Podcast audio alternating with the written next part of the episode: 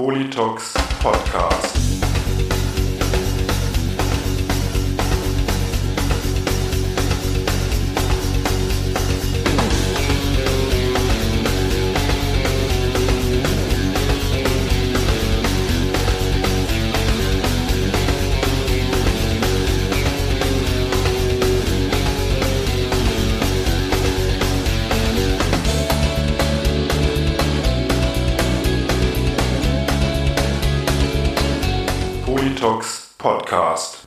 Herzlich willkommen und hallo. Auch im neuen Jahr begrüßen euch Falk Fatal und der Reidinator zu einer neuen Folge des Politox Podcast, Folge 105 mittlerweile. Und ja, Reidi, bist du gut reingerutscht?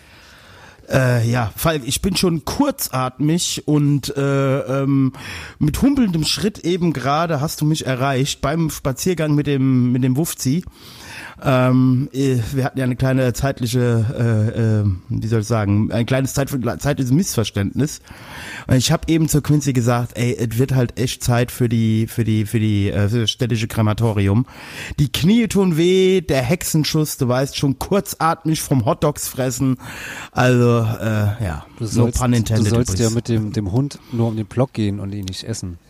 Ja, ja, ich habe ja gesagt, no pun intended.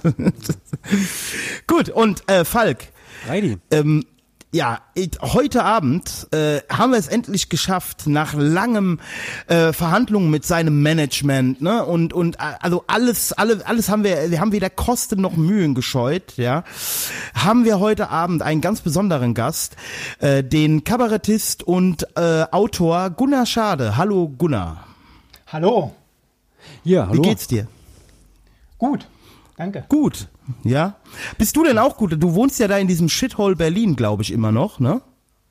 Äh, nein, Nein, du wohnst nicht mehr in Berlin. Da, da, dazu möchte ich dich erstmal schon mal recht herzlich beglückwünschen, dass du da nicht mehr wohnst. Das ist ja, ähm, ja. Äh, ähm, hast, hat das denn geklappt mit dem Abmelden und alles oder hast du irgendwie fünf Abmeldungen bekommen?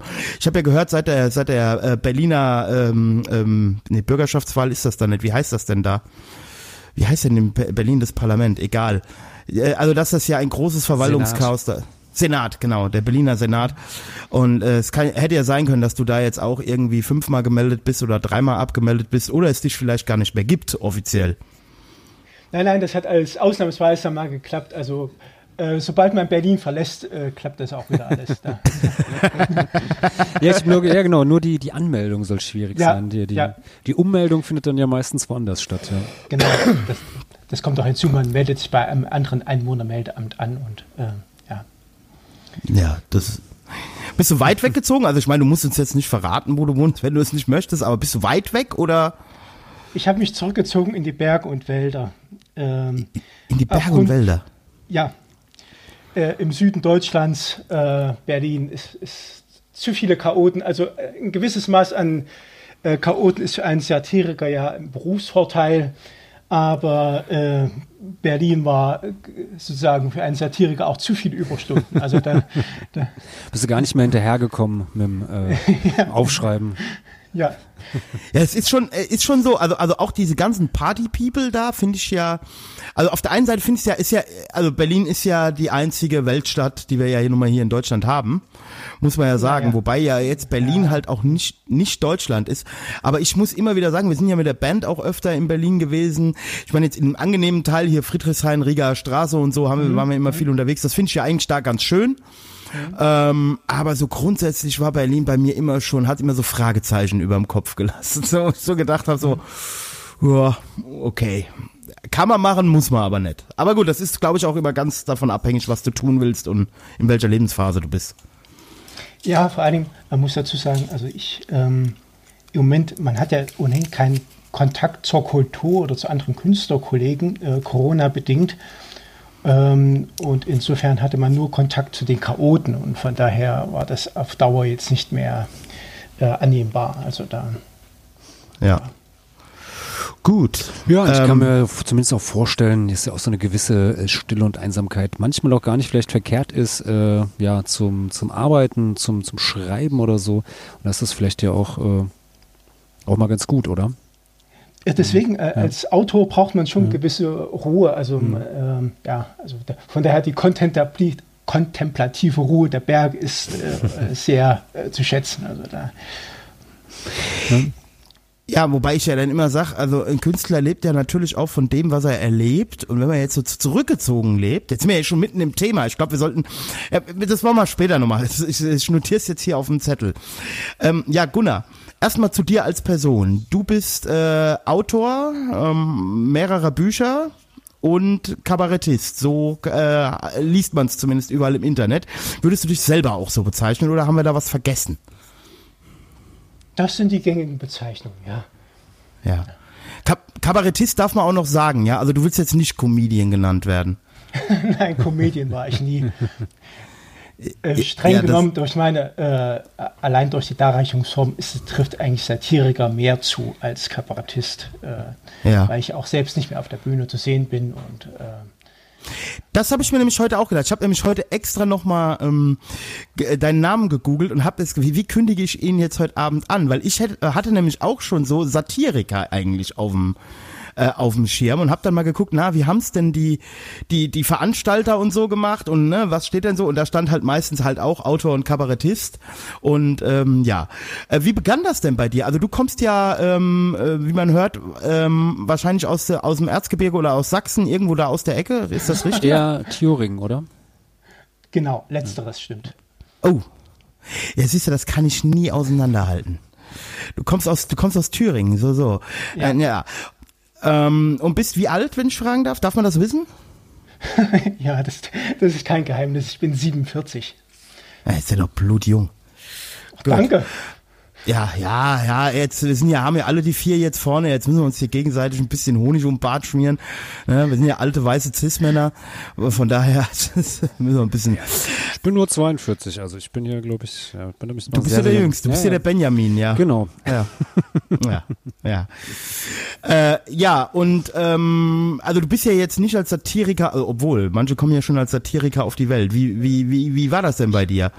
Ich glaube auch, dass eine gewisse Veranlagung dazu hat man. Also es ist ja nicht so, dass, ähm, ja, wie gesagt, also dazu muss man auch, wie gesagt, eine ge gewisse Neigung haben. Also ich hatte, habe seit dem Jahr 2000 schon als Autor gearbeitet, äh, war da aber zunächst eigentlich als, ich gebe es mal gerafft, weil das äh, gerafft wieder als äh, eine Art Ghostwriter tätig. Ich habe für alle möglichen renommierten und weniger renommierten Leute geschrieben, auch für Institutionen. Und bin dann das erste Mal, dass eine Publikation wirklich unter meinem Namen erschienen war, das, das erste von mir geschriebene Satirebuch. Und von da an ging es auch schnell auf die Kabarettbühne und ja, über unser gemeinsames Kennenlernen in äh, Wiesbaden und äh, ja, Ja. kennst du ja die. Ja. Nee. Das, Ja, also mir ist- das war das äh, Einsamkeit, Unrecht und Freizeit für das deutsche Vaterland, das erste Buch. Genau, genau. Und er hat sich dann praktisch in den, äh, in den, in den äh, Jahren des, des Ghostwriters äh, so viel äh, angestaut, dass dann dort jetzt mal äh, heraus musste oder Naja, es ist so. Es gibt ja nun mal ähm, viele Ungerechtigkeiten und das treibt einen eben um. Und da kommt es eben drauf an, deswegen zu, der, zu eurer Eingangsfrage. Wenn einem das alles egal ist, wenn man nur so diese Einstellung hat, ach, Hauptsache ich bin glücklich oder ich will Spaß im Leben haben, das, das kann man machen, aber da wird man eben kein Satiriker mit dieser Einstellung. Also es muss einen schon was umtreiben. Und, und bei solchen Themen wie zum Beispiel Rassismus, das war eben eins dieser Hauptthemen, was mich da von Anfang an begleitet hat und äh, wo ich gesagt habe, das, das muss man hier mal Stellung beziehen und äh, ja, so kam das dann. Ja, mit ganz schön Furor. Also ich habe mir das, das Buch jetzt hier so auch in der äh, für die Vorbereitung dann jetzt auch nochmal besorgt und äh, durchgelesen. Also äh, ja, sehr, äh, ich habe mich sehr gut unter, unterhalten gefühlt und äh, also ich habe sehr, sehr gerne gelesen, so, mag diesen, ja, diesen, diesen schwarzen, bitterbösen Humor. Also ja, hat mir, hat mir gut gefallen. Danke. Ja, was man ja beim Gunnar auch sagen muss, also ähm, ich war damals der Gunnar und ich, wir sind ja über so, ein, über so eine Booking-Geschichte in Kontakt gekommen. Jetzt äh, war das natürlich für den Gunnar äh, eigentlich, dass der überhaupt zu uns ins Sabo gekommen ist, zu uns Kulturbanausen. Das war ja, war ja schon, weil das war ja unser erster Versuch, sowas überhaupt zu machen. Und so, der Gunnar aha. und ja, ja, wir haben also äh, Kabarett oder oder sowas haben wir vorher gar nicht gemacht. Wir sind ja eigentlich ein klassischer äh, klassisches Kneipenkollektiv gewesen, so ein so sag ich mal so ein aus so, so einer linken Ecke, ne, aus so einer DIY Ecke und äh, eigentlich haben wir in erster Linie Konzerte gemacht, wobei wir auch mal Agitprop Theater hatten und und solche Sachen. Ähm, aber das mit dem Kabarett, das, das war ein erster Versuch. Und ich hatte damals, äh, wir haben ja einen gemeinsamen Bekannten, den Jürgen Fleck. Und der sagte damals, oh, den Gunnar, den musst du unbedingt holen. Der ist richtig gut. Und äh, auch alles, was, was man über dich da so im Internet lesen konnte, ist ja, hat, hat, hat mich schon ein bisschen beeindruckt und ja, es äh, hat, hat, ein, hat uns ja nicht enttäuscht. Ähm, also du hast das, hast das ja auch gehalten. Ähm, äh, ich muss ja auch sagen, du hattest äh, das Buch haben die Quincy und ich ja zusammen gelesen. Und das ist ja, äh, also dieses Buch, dieses äh, erste, von dem der Falk gerade redet, das hat ja, glaube ich, auch eingeschlagen wie eine Bombe, ne? So war das auch in ungefähr. Ja, das lief auch richtig gut, hat mir auch viele Toren geöffnet. Und ähm, ja, ich habe dann noch weitere geschrieben, ähm, habe auch diesbezüglich noch weitere Pläne, alles das werden nicht die letzten gewesen sein. Ich habe jetzt die, erst, die letzten ein, zwei Jahre, weil es viele Veränderungen gab, habe ich erstmal meinen Blog weiter betrieben und ähm, ihr kennt das ja als äh, Follower auf Facebook und, äh, oder als Facebook-Freunde auch.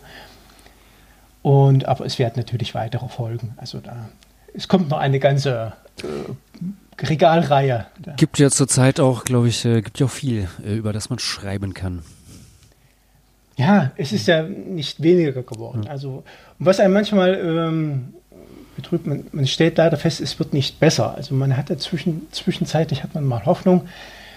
Aber nehmen wir das, das solche Themen wie Rassismus oder so. Mhm. Ich meine, das, das war im Mittelalter schon steinzeitlich das Thema, aber äh, wenn man jetzt, wo war das vor zwei, drei Wochen, äh, dass zum, in Deutschland zum ersten Mal ein Fußballspiel abgebrochen wurde, weil es immer noch so unterbelichtete Runkelrüben gibt, die da wirklich glauben, sie müssten angesichts schwarzer Fußballspieler da Affenlaute Ja. ausstoßen. Also da, da, da findet keine Entwicklung statt, weil das hat es in den 1990er Jahren schon gegeben. Ja, darf ich kurz einhaken? Aber da habe ich gestern ein, ähm, ein äh, ähm, Interview gehört mit einem, ähm, ähm, ja, wie soll ich sagen, Soziologen und Bildungs- und Rassismusforscher. Falk, den kennst du vielleicht auch. Der war früher Gitarrist bei äh, Day by Day, äh, Schlagzeuger bei Day by Day. Aber die kennst du wahrscheinlich auch nicht, ne? So eine, so eine äh, vegan Hardcore-Band gewesen. Bei der hat auch diese Tati gesungen, die mal bei Und dann kam Punk war.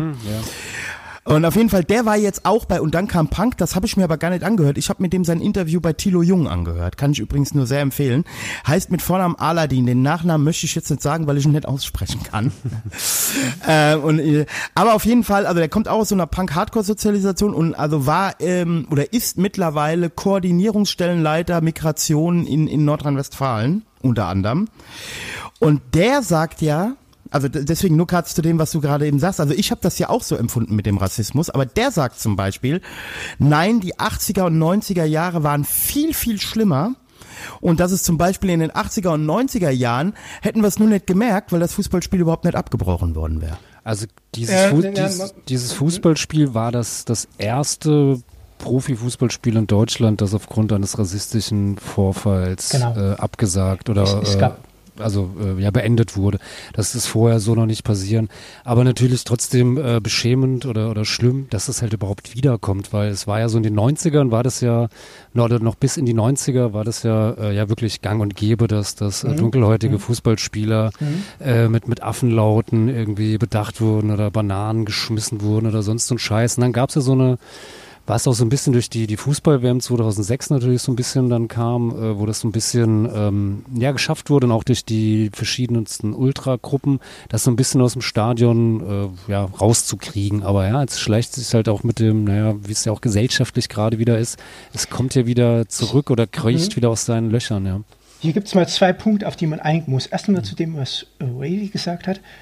Ähm, und das, das kenne ich eben. Und das, das, das war aber auch kein Widerspruch zu dem, äh, weil du gesagt hast, das gab es früher auch schon. Ja, ich habe es ging auch nicht darum, dass früher alles besser gewesen ist, es ist nur leider nicht bedeutend besser geworden. Äh, man muss dazu sagen, dass mit diesen, äh, weil du dich auf soziologische Studien da berufen hast, das kenne ich auch.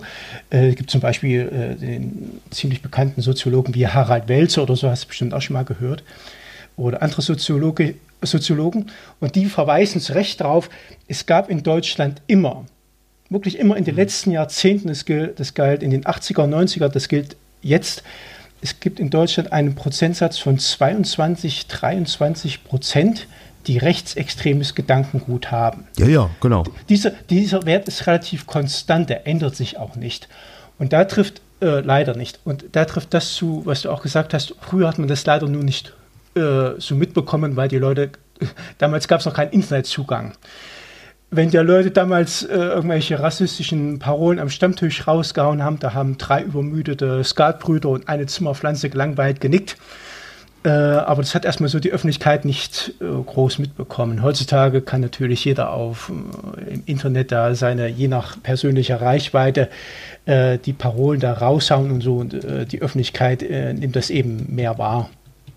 Also insofern nicht, nicht früher war alles besser, aber es ist leider eben, äh, was in, äh, natürlich betrüblich ist, dass das Thema nicht so bedeutend besser ist, weil man könnte ja mittlerweile denken, mittlerweile ist die Menschheit so reif, dass das Thema wirklich äh, erledigt ist oder so. Und da trifft, äh, sehe ich das auch so, was Falk angesprochen hat. Äh, wir befinden uns in einer Krisensituation und anstatt die Menschen auf, äh, auf zurecht ähm, das tun, was eigentlich auch sonst selbstverständlich wäre, nämlich dass sie zusammenhalten. Äh, der, äh, genau das Gegenteil trifft zu. Also sie äh, spaltet sich eher. Also muss ja nicht die ganz große Spaltung immer der Gesellschaft an die, an die Wand malen oder so, gewiss nicht. Aber ähm, äh, das Reizthema oder auch die, das, die Diskussionskultur wird in solchen Krisensituationen nicht besser und da brechen auch sozusagen alte Verhaltensmuster wieder auf und ähm, ja, deswegen also ist es leider nicht besser geworden. Ja.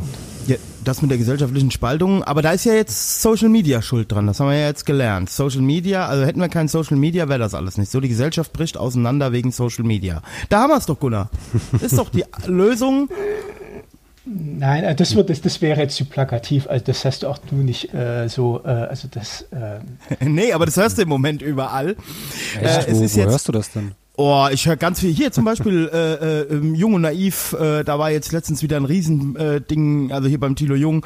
Äh, heute habe ich erst wieder einen Podcast gehört, wo dann, also wenn wir erstmal Social Media los sind, also wenn wir das jetzt alles beenden, dann ist das mit der Spaltung, weil da hat ja jetzt diese Facebook-Whistleblowerin, die hat uns das ja jetzt alles erklärt und dann gibt's jetzt die Studien zu und deswegen spaltet sich die Gesellschaft. Daran ist ganz allein Social Media schuld.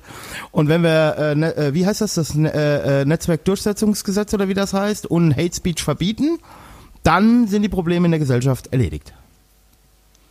So einfach ist das. So, das war der Podcast. genau. Nachdem wir alle Probleme geklärt haben. Und, ja. Genau. Falk, ist denn jetzt besser mit meinem Geschmatze? Ja, jetzt auf jeden Fall besser mit deinem Geschmatze. Man hört es nicht. Man auch die anderen äh, Hintergrundgeräusche bei dir hinter dir. Gut. Hört man auch nicht mehr. So, Good. nee, das ist natürlich totaler Quatsch, äh, mit, mit dem, äh, dass Social Media an allem äh, schuld ist. ist halt einfach nur ein Ver, äh, Verstärker für all das, was genau. da ist. Es, es macht es so, nur deutlicher. So, ja. Ja. Und äh, ich meine, und äh, ist jetzt halt, was halt früher irgendwie in Zeiten vor des, vor Internet oder sowas, diese äh, äh, alte Nazi-Oper und der andere Vollidiot, die halt in der Kneipe äh, da äh, geschimpft haben, so, die treffen jetzt halt äh, ja im Internet auf lauter äh, mhm. Gleichgesinnte, die halt auch dann vielleicht dadurch auch neue Gleichgesinnte finden oder noch mhm. Leute mhm. zu sich ziehen. Das äh, mag auf jeden Fall schon sein, aber ist natürlich nicht der, der Grund. Ich halt kenne einen alten, ich kenne einen alten Taz-Redakteur, der ist mittlerweile, ich glaube, um die 80. Mhm. Und der hat mal zu mir gesagt, pass auf, früher gab es die Möglichkeit des Leserbriefs. Ne? Und äh, da musstest du dich also daheim hinsetzen, musstest diesen Brief schreiben, musstest den fra frankieren und einwerfen und dann mussten wir uns noch überlegen, ob wir den drucken wollen. Mhm. Mhm. Und so haben die Leute halt vieles gar nicht gesehen. Dass wir mhm. aber hunderte, Tausende, teilweise Morddrohungen, teilweise Fäkalien in Briefumschlägen, ja, also in den, was da in den Redaktionen einlief, je nachdem, welches Reizthema da gerade behandelt wurde, sagt er, das haben die Leute ja gar nicht gesehen. Mhm. Und das kannst du halt heute per Klick einfach in Social Media machen. Ne? Gut, Ja, du musst so ja nur mal sehen, wenn, wenn manchmal, also ich krieg, ich bin jetzt auf Facebook, äh, abgesehen davon, wenn ich meine Beiträge jetzt ähm, veröffentliche, ansonsten bin ich da jetzt nicht aktiv, dass ich jetzt kommentiere, aber ähm, wenn, ich, wenn das manchmal sieht, wenn Kumpels für mir irgendwas äh, kommentieren und äh, dadurch werden ja die Kommentare unter diesen Beiträgen sichtbar und ähm, da glaubt man natürlich manchmal schon, dass man es gar nicht mehr mit Menschen zu tun hat, sondern äh, dass er irgendwie glaubt, äh, Schimpansenkurs hat irgendwie gerade Schreibschule gehabt oder so. Also da, ähm, nee, also das ist wirklich fernab jeden ethischen Diskurses äh, wird auf einem Niveau diskutiert, das, äh, wie gesagt, betrunkenen Schimpansen peinlich sein müsste. Und ähm, ja, also da, wie gesagt, und das ist eben nicht, wie gesagt, das war früher auch so, wie gesagt, die sozialen Netzwerke haben es eben nur sichtbarer gemacht. Also da. Und sind be- bestimmt auch Beschleuniger, also das kann man sicherlich auch Mhm. so sagen, ja. Also das, ähm, weil, ähm, ja, aber wir wollen ja jetzt, also ähm, wir wollen jetzt zurück zum Gunnar Schade kommen. Aber, aber wo wir gerade beim Thema äh, Hate Speech und so sind, kriegst du das denn auch manchmal ab oder gab es auch mal Zeiten? Hast du mal irgendwie in deiner in deiner in deiner Zeit als Künstler ähm, ja irgendwie mal Shitstorms geä- geerntet oder bist mal gecancelt worden oder Nein. also wenn du das ja heute als Satiriker nicht hast, Gunnar, dann müssen wir dich ja leider wieder ausladen, weil ohne Shitstorm und Cancel ist ja heute nichts mehr, ja? Hat man, ist man überhaupt nicht renommiert genug. Das ist, Ja, genau. Nein, das war aber tatsächlich nicht der Fall. Also gecancelt Ja. wurde ich nicht. Die Veranstalter hatten keine Probleme mit mir. Und ich habe auch keinen Shitstorm jetzt abbekommen. Und nicht auch mal, auch auch mal so wütende, wütende Kommentare oder, oder Reinrufereien bei, bei Auftritten oder sowas, also auch nicht. Nein. Nee. Oh, gut, das ist gut. Ja, der Gunnar hat auch, glaube ich, ein sehr erlesenes Publikum. Nicht zu sehen, in welchen Kulturhütten der da so aufgetreten ist. Ähm, Ja, hätte ja, Jetzt muss, man, so- jetzt muss man eins dazu sagen, ähm, um das richtig einzuordnen. Ich, hab's, ich war zehn Jahre auf der Bühne tätig. Nach zehn Jahren auf der Bühne, ich habe auch Spun, ich, ich bin an Universitäten aufgetreten, auch vor ausverkauften, ausverkauften Häusern und so. Aber nach zehn Jahren war ich zum Beispiel jetzt noch nicht, äh, wie auch noch andere Leute nicht, ich war jetzt, jetzt noch keine Fernsehdauerpräsenz oder so. Es ist, es ist ein Unterschied, ob du als Kabarettist durchs, äh, wie zum, wenn du zum Beispiel eine eigene Fernsehsatiresendung hast oder so, äh, dann ist man Shitstormen oder äh, öffentlichen Beleidigungen natürlich viel mehr ausgesetzt als jemand, ähm, der es nach zehn Jahren schon, ich sage mal vorsichtig, weit gebracht hat, aber jetzt noch so, dass ähm, der Name so bekannt ist, dass ihn jeder auf der Straße kennt und äh, dass man nun wirklich dauernd, dauernd im Fernsehen zu sehen ist und so. Und so war es ja nach zehn Jahren noch nicht. Also von daher. Und hast du. Ja, Falk, mach du. so, und ähm, ähm, war das irgendwie mal der, der, der, der Plan, irgendwie da vielleicht auch ins, ins Fernsehen zu gehen oder da auch öfters stattzufinden? Oder hat sich das einfach nicht, nicht ergeben oder äh, generell keine, keine Lust gehabt oder ist gar nicht irgendwie da versucht, darauf anzulegen oder so? Nein, äh, es war nie Ziel. Ich muss dazu sagen, eigentlich war ja nicht mal die, die Bühnenkarriere geplant. Also ich, ähm, es ging mir eigentlich immer ums Schreiben. Und wenn ich damals ähm, allein jetzt, wenn ich irgendwie eine Kolumne gehabt hätte, was weiß ich, irgendwo in irgendeiner überregionalen Zeitung oder so, wäre es wahrscheinlich auch dabei geblieben.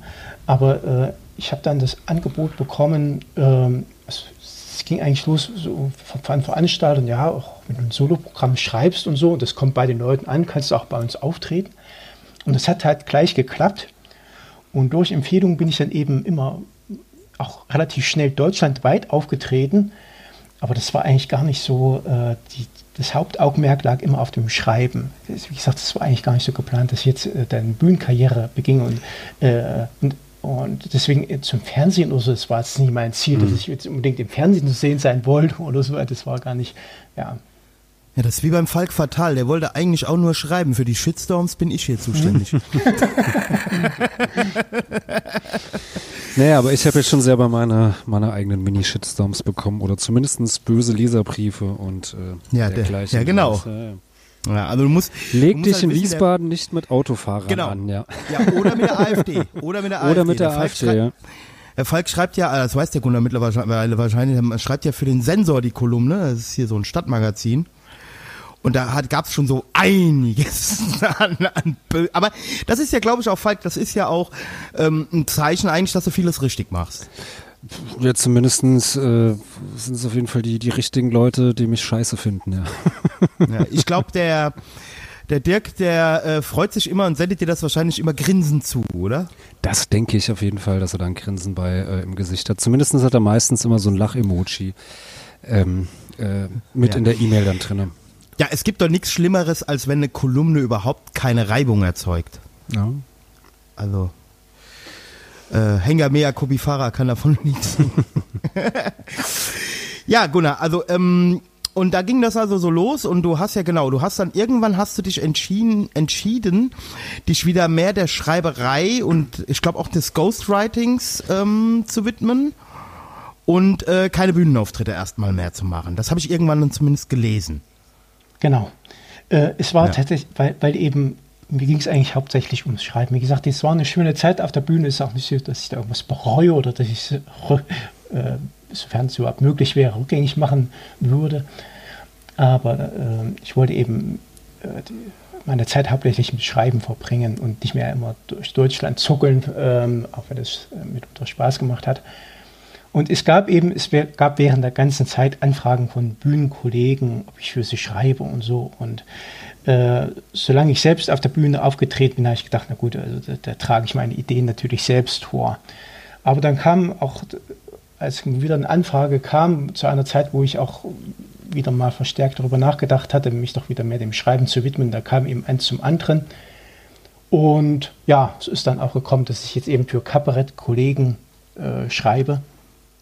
Und wie, wie läuft das dann, wenn du da für, für die schreibst?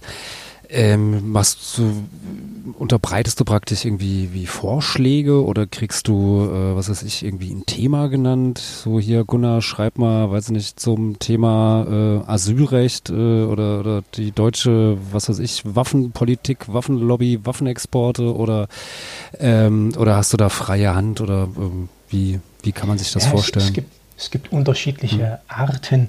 Zum Beispiel, es gibt, äh, und das jetzt, ich sag's mal, ohne jetzt irgendwelche Namen oder so, aber es gibt Kabarettisten, äh, die haben schon was geschrieben, wissen aber selbst, äh, das, das kann ich jetzt so nicht bringen oder so, die schicken mir irgendwelche äh, Wortfetzen oder irgendwo wo irgendwelche Grundideen drin stehen und ich mache dann halt was aus dem Text, also dass da überhaupt erstmal Pointen drin sind.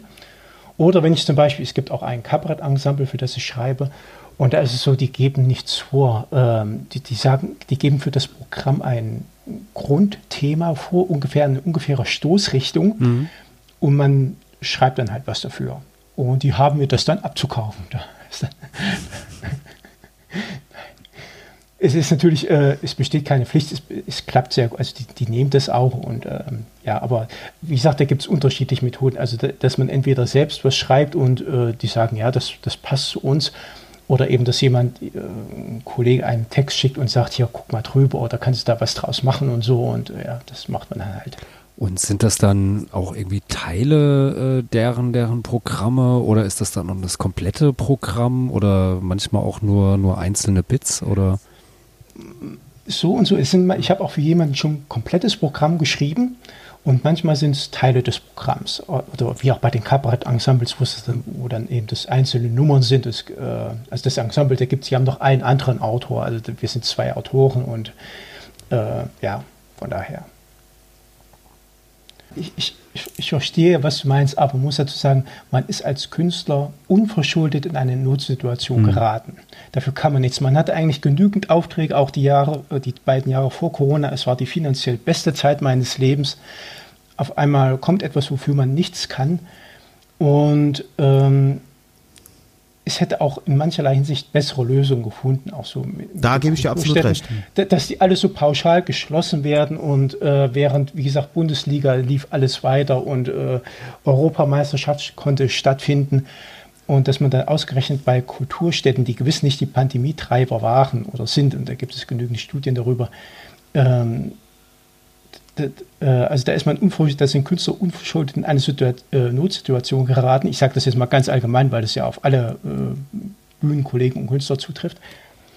Und dann kann es natürlich auch nicht äh, die Lösung sein, dass jetzt alle ähm, zu was weiß ich, äh, Versicherungsvertretern auf einmal mhm. umschulen und so. Und vor allem muss man, also, das, was du gesagt hast, das trifft so auf einige oder auf die meisten Künstler an Anfangszeit zu, dass sie zum Beispiel Taxi fahren mussten oder so oder irgendwas aber oder was weiß ich, als Kellner gearbeitet haben. Aber diese Möglichkeiten sind ja Corona-bedingt auch eingeschränkt, weil es ist nicht so, dass da jetzt mehr Bedarf entstanden ist oder so. Die, ja, Amazon sucht doch Fahrer. Ja.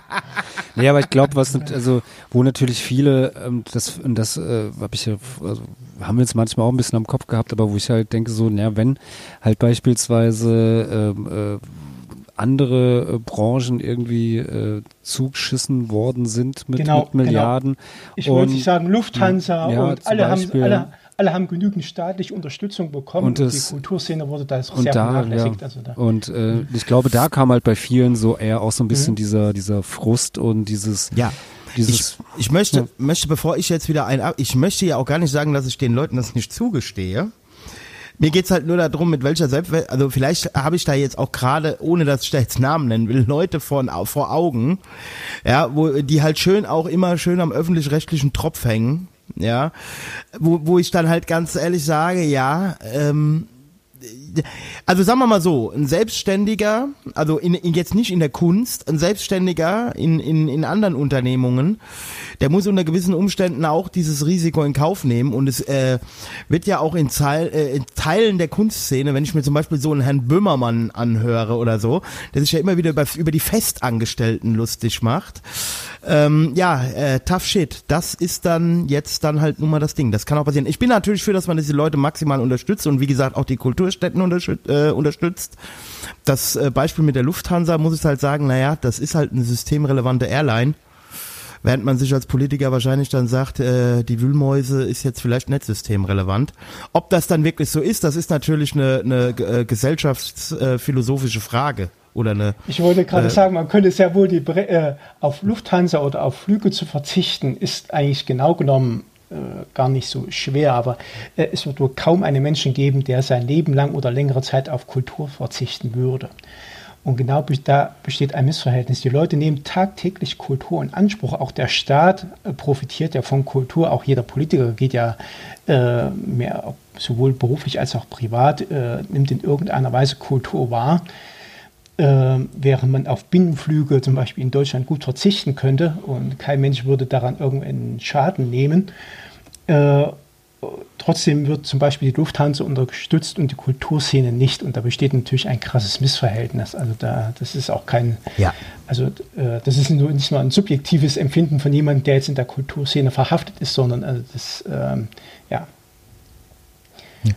ja, äh, die Kultur ist, ja, obwohl, ich wollte gerade sagen, naja, die Kulturszene beschäftigt keine so und so viel tausend Mitarbeiter. Dann habe ich gedacht, oh nee, Reidi, den, den kannst du gar nicht. Täuscht. Ja, ja, ja, ja, genau, ja, ja, ja, ja, ja alles gut. Ich, ich, ich, ziehe, ich ziehe wieder zurück, ich ziehe wieder zurück. Nein, ich bin doch, ich bin doch, ich bin doch völlig bei dir, Gunnar. Natürlich ist Weiß das. Ich doch. Also, Weiß ich doch. Ja, ja, das ist natürlich so.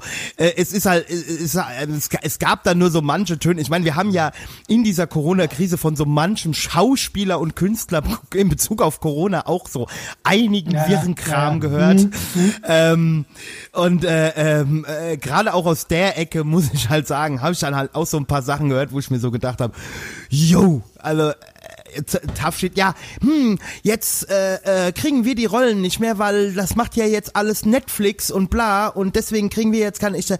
Ja, dann bist du anscheinend nicht gut genug, um für Netflix-Produktionen irgendwie als Schauspieler verpflichtet zu werden. Pech gehabt. Ne? Du willst doch, dass der Markt alles regelt, ja. ja aber gut. Vermutlich zu teuer für Netflix, ja. ja, wahrscheinlich. Wahrscheinlich. Ja, ähm, ich habe da mal so eine Frage, so ein bisschen ketzerisch jetzt hier so. Mhm. Ähm, ich habe die Tage habe ich bei Gregor Gysi, der macht ja so ein Format, missverstehen Sie mich richtig. Und da war unter anderem Matthias Rischling, die Folge habe ich noch nicht gehört. Aber Urban Priol war da. Das ist ja einer der bekanntesten deutschen Kabarettisten derzeit, muss man ja schon so sagen. Und wenn du ihn da gehört hast, dann sind ja alle Kabar Kabarettisten ja eigentlich miteinander gute Freunde und ständig haben alle Bock miteinander was zu machen und rumzuhängen miteinander. Und das hat mich doch sehr verwundert. Kenne ich die Kabarettszene doch als eine sehr missgünstige und sehr wie die Hyänen übereinander herfallende Szene von überwiegenden Einzelkämpfern, mit denen man auch häufig außerhalb der Bühne wahrscheinlich gar nicht so viel zu tun haben will. Gunnar, jetzt bist du die große Ausnahme. Ich habe damals, ich erzähle das auch nochmal ganz kurz, wie du äh, bei uns auftreten solltest, habe ich noch zu meiner Frau gesagt, bei uns schläft heute Abend ein Kabarettist, den wir eingeladen haben, ist wahrscheinlich ein mega Arschloch, obwohl er ein guter Kabarettist ist. Also stell dich schon mal drauf ein, die sind alle ein bisschen komisch. Und jetzt warst du erfrischend nett und gut gelaunt und total unkompliziert. Aber äh, jetzt sag doch mal was zu meiner steilen These. Ähm, also ich verstehe, was du meinst. Ich muss dazu sagen, ich persönlich habe mit ähm, jetzt, ich, ich lebe mit keinem Kabarettisten in Streit oder so. Also die Leute, die ich kenne, mit denen komme ich schon klar. Ich gebe dir aber völlig recht, es ist ein, äh, eine Verzerrung oder auch äh, eine vorgespielte Welt, wenn, nach, äh, wenn, das, wenn so getan wird, als ab. Das will ich jetzt aber gar nicht auf die Kabarettszene verstanden wissen, sondern über Künstler allgemein, wenn die sich untereinander alle gut, als ob die sich untereinander alle gut äh, verstehen würden und so. Das, das stimmt so nicht. Also es gibt äh, wie unter allen Menschen auch Streit und äh, mal mehr, mal weniger berechtigt oder meist unberechtigt und so. Das ist, also da ist die äh, Kulturszene oder die Kabarettszene nicht besser als jede andere Menschengruppe. Also da äh, also ich wüsste es aber nicht, warum das äh, wer da versucht, äh, das, das besser darzustellen, aber du hast völlig recht, also Künstler streiten sich genauso oft wie äh, untereinander wie auch andere Menschen. Andere Ja, bei Kollegen. Urban Priol ist es vielleicht so, dass alle zu ihm nett sind, weil sie halt auch in die, äh, in die Anstalt wollen, oder? Das macht er doch irgendwie mit, oder? Also vielleicht. Ja. Nein, also ich muss, ich kenne es manchmal, äh, ich es mitbekommen habe. äh, Es gibt ja leider, leider, äh, äh, ich halte davon überhaupt nichts und ich habe auch nie daran teilgenommen. Es gibt ja diese Kleinkunstwettbewerbe, was ja, unsinnig ja, ist. ja, Also da erstens finde ich Kultur oder gerade Kabarett und Satire zielt ja darauf ab, die Gesellschaft zu verbessern. Und ich finde, Künstler im Allgemeinen und auch Kabarettisten und Satiriker sollten nicht untereinander in einen Wettbewerb treten, denn es geht gemein, eigentlich darum, gemeinsam ähm, die Gesellschaft oder die Welt zu verbessern äh, und nicht untereinander sich äh, äh, gegenüber einer äh, Jury zu beweisen, wer da angeblich der Bessere ist. Dazu kommt, es ist so, man kann es überhaupt nicht bewerten. Du? Also da, äh, gerade diese Kleinkunstwettbewerbe, da wird ja immer jeweils ein, zum Beispiel ein Vertreter der Comedy-Szene eingeladen, ein Vertreter vom, vom Kabarett, äh, irgendjemand, der am Klavier sitzt und Lieder spielt, jemand, der A Cappella macht. Also aus je- aus jedem Genre wird da jemand eingeladen. Und dann wird darunter der Gewinner gekürt. Und das ist natürlich völlig unsinnig, denn ja. zum Beispiel käme auch kein Mensch auf die Idee, äh, zum Beispiel bei einer Leichtathletik-WM käme auch niemand auf die Idee, einen Kugelstoß, einen 100-Meter-Sprint und einen Weitsprung gegeneinander antreten zu lassen und dann von diesen ähm, Athleten da die besten Athleten, vermeintlich äh, besten Athleten zu küren. Also das, das kann natürlich keine äh, zutreffende Wahl sein. Die, äh, das unterliegt immer einer sehr äh, großen Subjektivität.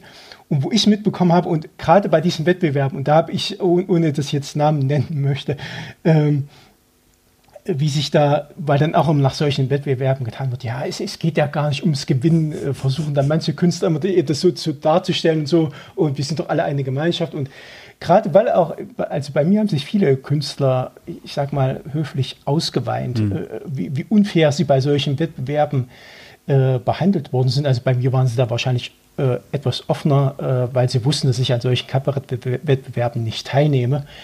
Und die haben sich äh, schon bei mir ihr Herz ausgeschüttet und von daher weiß ich, dass das keineswegs irgendwie als, als neidlos hingenommen wird, wenn da jemand anderes gewinnt und so. Also von daher. Ja, da geht es ja oftmals ja auch schlicht und einfach auch um Geld, ja. Also ich meine, Es 5000 geht- Euro haben oder 10.000 Euro haben oder 3000 Euro haben oder nicht. Also das, also die sind ja manchmal auch gar nicht so niedrig dotiert. Also so je nachdem. Zum einen das, und was aber noch viel mehr zählt, ist ähm, so der Gewinn zum Beispiel irgendeines Kleinkunstpreises.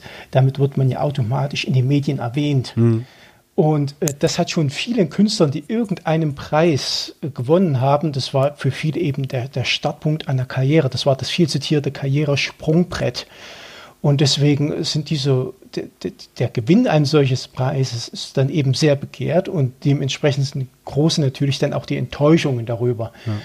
Und so, und deswegen, das ist keinesfalls dieses, was, dieses Bild, was viele Künstler, ich sage es jetzt mal ganz allgemein, zu, zu zeichnen versuchen, äh, dass da alles Kollegen sind, die völlig ähm, äh, altruistisch und völlig neidlos miteinander auftreten und so. Nein, so ist es äh, gewiss nicht. Da. Ja, ist ja auch bei, gibt's ja auch bei, bei äh, Musik so Battle of the Bands oder so, so Kram und teilweise, ich weiß nicht, ob es das heute Unglaublich, noch, oder? Naja, oder ich weiß nicht, ob es das heute noch gibt, aber gab es auch mal eine ganze Zeit lang, glaube so Emergenza oder sowas nannte sich das. Oh, uh, und, Alter, ganz und, schlimm, ey. Und da, das, letztendlich war das von dem Veranstalter, der das irgendwie da gemacht hat, eine echt kluge Entscheidung, weil, äh, also für die, um Geld zu verdienen, weil da sind so viele Bands einfach total abgezockt worden, ja, also die dann irgendwie ihre eigenen Eintrittskarten kaufen mussten und wer die meisten mhm. Fans mitbringt, kriegt natürlich am, äh, beim Publikumsvoting die meisten Stimmen und so ein, so ein Quatsch und irgendwie, ja, also äh, natürlich gewinnt da nicht jetzt die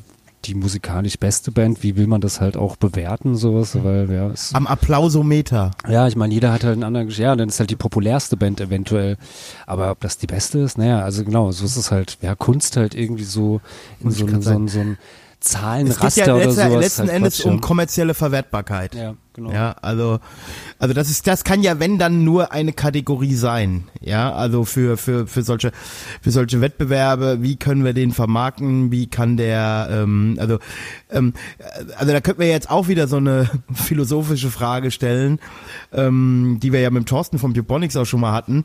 Äh, ist es denn immer das, was sich am besten verkauft, was Kunst ist, oder ist das Kunst, äh, mhm. also ist es immer die qualitativ beste Kunst, die, die sich am besten verkauft? Ja, das mhm. ist ja auch so eine Frage.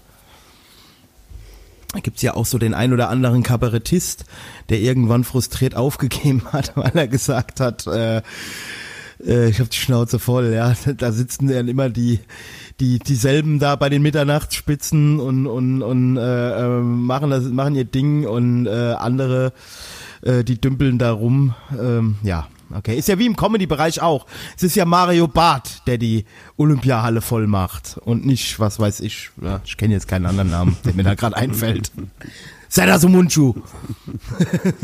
so. Ja, der kriegt zumindest schon mal, glaube ich, ein paar tausend Leute auch in die Halle, aber ne. Der braucht ja gar nicht mehr. Der hat ja, äh, ich, ich, kleiner Gossip-Einschub, Gunnar.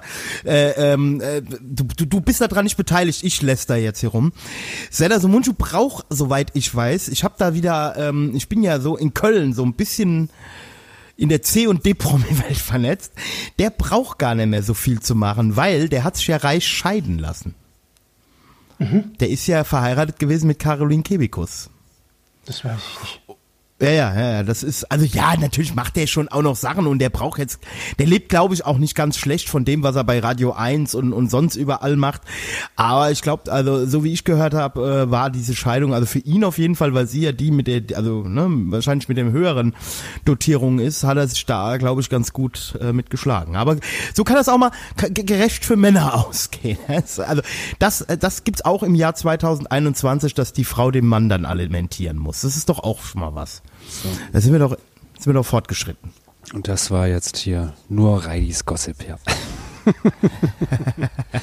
alle alle Anwalt, ja, äh, Anwaltsschreiben äh, dann bitte an ihn, ja. Ach ja, genau, ey. Äh, der, der hat genug mit seinen eigenen Shitstorms zu tun. Aber da kommen wir auch zum nächsten Thema, zum wegen Frauen. Warum gibt's denn so wenig Frauen da in dieser Kabarett-Szene und in der Satiriker-Szene? Ist das ein Jungsclub, Gunnar? Äh, eigentlich nicht. Also die Kult prinzipiell steht jedem offen. Da, da gibt es ein vielschichtiges Problem, warum sich Frauen wie oftmals auch einfach vielleicht zu Unrecht, vielleicht manchmal auch äh, weniger zutrauen. Das ist ja wie bei Gehaltsverhandlungen. Also Männer gehen da halt mit einer anderen Selbstverständlichkeit ran. Äh, selbst wenn das, selbst wenn dieses, äh, selbst wenn da ist bei jemandem gar keine Kompetenz vorhanden ist, aber er glaubt zu halt zu haben und geht dann mit einem ganz anderen Standing in Gehaltsverhandlungen. Und bei Frauen ist, wird ja auch nachgesagt, dass sie bei Gehaltsverhandlungen einfach äh, viel zu zurückhaltend sind. Äh, und so ist es in der Comedy-Szene auch. Es gibt halt viele Männer, die sich maßlos überschätzen und die, die stellen sich auf die Bühne und äh, reden da drauf los und äh, Frauen überlegen da halt doch vorher, ob sie das wirklich unbedingt wollen oder ob sie da wirklich gut genug sind und so. Und ähm, ja, Aber es ist keinesfalls so. Äh, hm? Das kenne ich vom Politox Podcast auch. Ja. nee, aber das ist, das ist echt schon, glaube ich, auch so ein Problem. Das hat viel so mit Männer, also ich lass, lass mich dieses Bild zeichnen, auch wenn das jetzt vielleicht, also äh, die Frauen, die, die, die sich jetzt getriggert fühlen, die können dann jetzt mal weghören. Es gibt halt die Typen, die gehen halt auf die Bühne und lassen die Eier baumeln und guck mal, hier bin ich, wie in meiner ganzen mhm. Herrlichkeit. Mhm. Ähm, und das wird auch äh, kutiert vom Publikum. Leider. Während Frauen mhm ja, während Frauen häufig dann schon so selbstkritisch, und das äh, hatten wir ja auch mal in der Diskussion mit den Bands, Falk, ne? Ja, also, klar, auf jeden Fall. Äh, wir, äh, wir sind einfach auf die Bühne gegangen und zwar auch scheißegal, ob, ne? So, hier sind wir jetzt, nimm dies, das ist Punk, das raffst du nie. Ja, während, während Frauen dann so, mm, na, ich bin nicht gut genug und die wollen meine Stimme nicht hören und das war uns egal. Ja, also ja das ich meine, das war ja, also war ja auch damals, also gerade der, der Grund überhaupt, äh, also, also zum einen war zumindest zumindest bei mir auf jeden Fall dieses, äh, was du gerade beschrieben hast, Gunnar, so dieses, diese maßlose äh, Überschätzung so natürlich da, weil äh, mit, weiß nicht, als ich angefangen habe, äh, mit meiner Band, meiner ersten Band da Musik zu machen und da äh, rumzusingen, ich habe zu diesem Zeitpunkt noch nie irgendein Instrument gespielt, äh, nicht mal Blockflöte oder sonst was im Musikunterricht, wurde ich immer an die Triangel gestellt oder sowas, ja, oder durfte so und das zwei, hast du noch versaut. Oder, oder was weiß ich, so zwei Holzklötze mal aneinander kloppen. Ja, und selbst das habe ich dann teilweise wirklich, also ernsthaft versaut. Also das es gibt, ich es äh, gibt glaube ich, weniger, also wenige Menschen, die unmusikalischer sind als ich sowas, ja, aber so, oh Gott, doch scheißegal, das Punkrock so, äh, das muss Das nicht, ist aber eine Kernkompetenz, so, die man in der Deutschpunk-Band haben muss. So, ja, ja, das muss scheiße klingen und ich kling scheiße, perfekt, so, ja, und äh, so ging das dann los, ja, und ich glaube, ja, und das ist halt, ja, weiß ich nicht, ich glaube, Frauen werden da manchmal einfach zu wenig auf, äh, vielleicht an der Erziehung, zu wenig Selbstvertrauen äh, beigebracht oder, keine Ahnung, äh, gesamtgesellschaftlich ähm, ja, also. Ja, also es hat unter anderem, wobei man auch dazu sagen muss, jetzt mal, jetzt, jetzt mal unabhängig von dem Thema, mhm. es gibt, es ist ja manchmal auch gut, wenn man nicht zu viel nachdenkt oder so. Wenn du jetzt zum Beispiel das Gefühl hast, ach, du hast Spaß auf der Bühne, Instrument zu spielen, äh, weil die hat sich ja wahrscheinlich, wenn du das noch machst, äh, dein nachträglichen Talent herausgestellt oder so. Also es kann ja manchmal auch gut sein. Nein. Es, äh, Ja, komm, jetzt mach dich mal eine kleine. Falk ist ja erstens schon mal ein guter Texter und der Falk profitiert ja davon, äh, das ist ja zum Beispiel im Punk und deswegen finde ich es ja auch heute schade für viele junge Leute, dass es diese Subkultur in dieser Form, dass die heute keine Rolle mehr spielt. Ähm, heute bemüht man sich, also ich, ich versuche es jetzt mal, mein ist jetzt aus dem Kopf rausgeschossen jetzt so, gerade überlegt. Heute versucht man eine hohe Akzeptanz bei den anderen zu kriegen für das, ne, also äh, für sein Anderssein. Man will den die ganze Zeit zeigen, dass man doch eigentlich genauso ist wie die, nur ein bisschen anders. Und Punk hatte ja die Möglichkeit gegeben, wenn du dich eh schon so ein bisschen out of society gefühlt hast oder so, ey, das ist jetzt geil, weil das ist jetzt Punk. Also ich habe dafür jetzt einen Namen für mein Anderssein und damit ist das cool, ja. Und wenn ich überhaupt nicht singen kann, und das ist ja was, was auch Punkbands so ein bisschen auszeichnet, zumindest in, in, in vielen Bereichen des Punks, ähm, dass du für Schlagzeug, Gitarre, Bass, das musst du ja alles wenigstens ein bisschen können. Aber durch eines zeichnet sich diese Musik ja aus, dass du als Sänger also klassischen Anforderungen nicht genügen musst dass der Text ja und der, der, der, Text und die Ausdruckskunst, also unser Sänger zum Beispiel Falk, wie du weißt, ja. der kann auch gar nichts. Ja. Der hat aber diese Wahnsinns-Crawler-Stimme und das reicht. Der könnte in keiner anderen Musikrichtung irgendwas machen. Das geht nur mhm. im Punk. Ja, und das ist ja, ja, das ist eine schöne Sache. Und ich glaube auch in der, äh, auch in deinem äh, äh, Bereich, äh, ja, wie du gerade eben schon sagtest, Mario Barth ist halt auch nicht witzig. Ja, also meistens. Und der macht trotzdem Olympiastadion voll. Ähm, andere sagen ja wiederum, dass Frauen sich äh, nicht so viel Mühe geben müssen, witzig zu sein, während Männer das ja permanent sein müssen, um die Girls zu kriegen.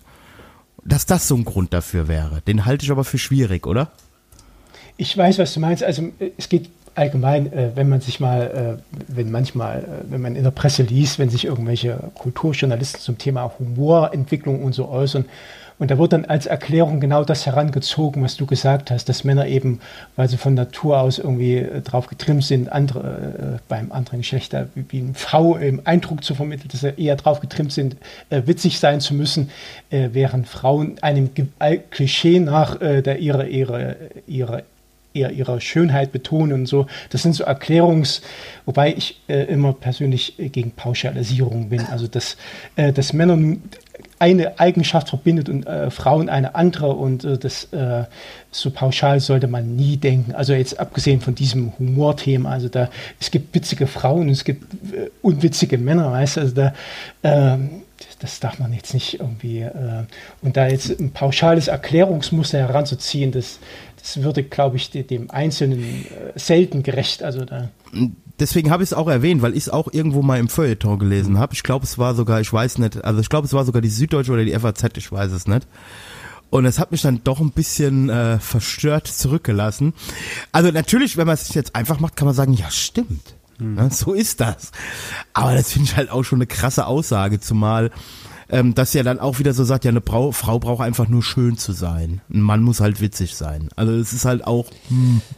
Naja, also ich glaube, ja, also ähm, dass diese Aussage Quatsch ist, ist uns, glaube ich, allen klar. Also weil gibt so viel unlustige Männer, also ja. ja, äh, wie gesagt, ich habe das, also was Freddy anspricht, ich habe äh, dieses Erklärungsmuster habe ich auch schon mehrere Mal mhm. gelesen, aber das stimmt so in dieser Pauschalität ja. natürlich nicht. Also da, äh, da muss man sich schon wieder fragen, ob der Feuilletonist den richtigen Beruf ergriffen hat oder ob der nicht besser bei der äh, Lufthansa irgendwie äh, tätig werden soll. Ja, müssen wir vielleicht zumindest krisensicher, wie wir jetzt ja sagen. Müssen wir vielleicht als Leserbrief drunter schreiben. Vielleicht hast du aber auch nicht so das Ultratalent als Feuilletonist. Ja. Vielleicht solltest du es auch mal als Komiker probieren. Ja, ne, nee, also deswegen, ich wollte das einfach, also natürlich glaube ich das nicht, aber äh, es ist halt krass, dass du sowas, ich glaube, das ist ja gar nicht so lange her, ich glaube vor drei, vier Jahren habe ich das mal gelesen. Mhm. Also vielleicht wollten die dann auch so ein bisschen edgy sein, ja, oder ist ja auch manchmal, um so ein bisschen den Skandal zu provozieren. Wobei es hat keinen großen Aufschrei gegeben, also zumindest habe ich den nicht gesehen. Und äh, ja, das find, hält sich ja hartnäckig, deswegen wollte ich mal deine Meinung dazu hören.